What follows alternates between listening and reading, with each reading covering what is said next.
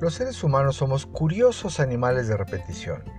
Pensamos, decimos, hacemos y cometemos los mismos errores una y otra vez, pensando que actuando de la misma manera, algo va a cambiar en nuestra experiencia de vida. Escucha este podcast con la verdadera apertura de mente y la disposición de hacer algo nuevo en tu vida. Crea para ti una nueva realidad mucho más nutriente e incluyente. Y por supuesto, transfórmate a ti mismo en tu mejor versión. Mi nombre es Roberto Bridingham. Siéntete bienvenido. Comenzamos.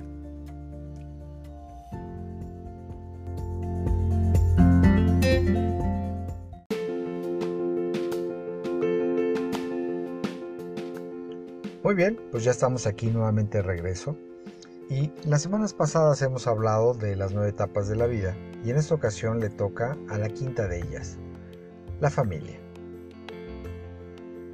Todos los individuos buscamos conectarnos con nuestro alter ego, o lo que llamamos más comúnmente media naranja, y con ello generar un maravilloso sentido de pertenencia, dando así a un cauce a nuestras vidas.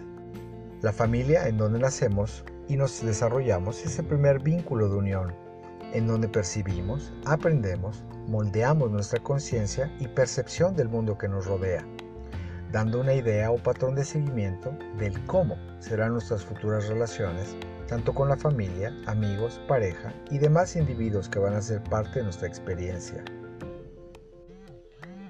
Por lo tanto, la familia representa más que el simple hecho de haber nacido en el seno de ella. La familia nos aporta el aprendizaje necesario para formar nuestro carácter y fomentará la manera de percibir el mundo de las relaciones humanas a lo largo de nuestra existencia podemos compartir este maravilloso sentido de unión y de la energía que envuelve este concepto, no tan solo con los propios, sino con cualquier persona. Para ello, habrá que entender que cuando nosotros llegamos a este mundo, traemos integradas dos energías como un combo, el saber, la parte masculina y representado por nuestro padre biológico, y el sentir, la parte femenina representada por nuestra madre. Hablando de estas energías compartidas, nuestros hermanos carnales representan el lado masculino y femenino, pero en realidad y en el más amplio de los sentidos, representan a los que piensan como yo. Nuevamente se presentan ambas energías, el saber y el sentir.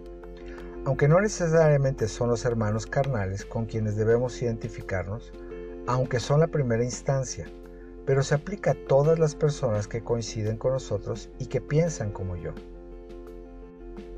Siguiendo esta línea, los amigos se representan el nivel mental, aquellos que procuran nuestro bien, y nuevamente se hace presente el saber y el sentir, representados por el lado masculino y el femenino.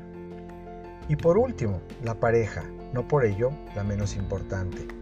Esta representa aquello que procura mi desarrollo ya que contrariamente a lo que se piensa, no nos unimos a alguien solo por el hecho de desear generar una familia o manifestar un sentido de pertenencia a través de ella. Por supuesto que no. Lo hacemos para desarrollar formas aún no entendidas en uno mismo. Sin embargo, forzosamente requerimos del otro para poder entender y resolver asuntos meramente individuales, no resueltos aún en nosotros, pero sí lo haremos a través de la energía del otro. ¿Qué quiere decir todo esto? Es muy simple. Si la relación que mantienes en este momento con tu pareja te genera un sentido de celos y desconfianza, tú no puedes trabajar con los celos y la desconfianza con él, sino con el sentido de confianza y de seguridad contigo mismo, contigo misma. Pero para poder hacerlo, requieres de la figura representada por la otra parte. En la vida Muchos individuos por miedo se cierran a la posibilidad de la interacción con los demás, disminuyendo así su calidad de pensamiento y sentimiento llamado familia. Asimismo, muchas oportunidades de experimentar el poder de la unión de la familia pasan de largo cuando nos cerramos al flujo de su energía.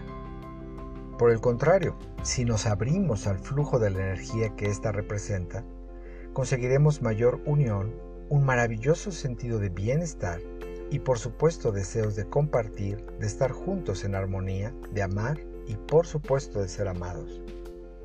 Así aprenderemos el verdadero valor de la unión y de estar con otros individuos, no por lo que pueden hacer o aportar a nuestras vidas, sino simplemente por quienes son. El momento más maravilloso de unión familiar se produce cuando sentimos amor en su máxima expresión en todas sus formas posibles. Por supuesto podemos hablar del amor sexual, el romántico, el espiritual, el amor a los amigos, a los actos de bondad, de compasión e incluso podemos mencionar el amor platónico entre otros.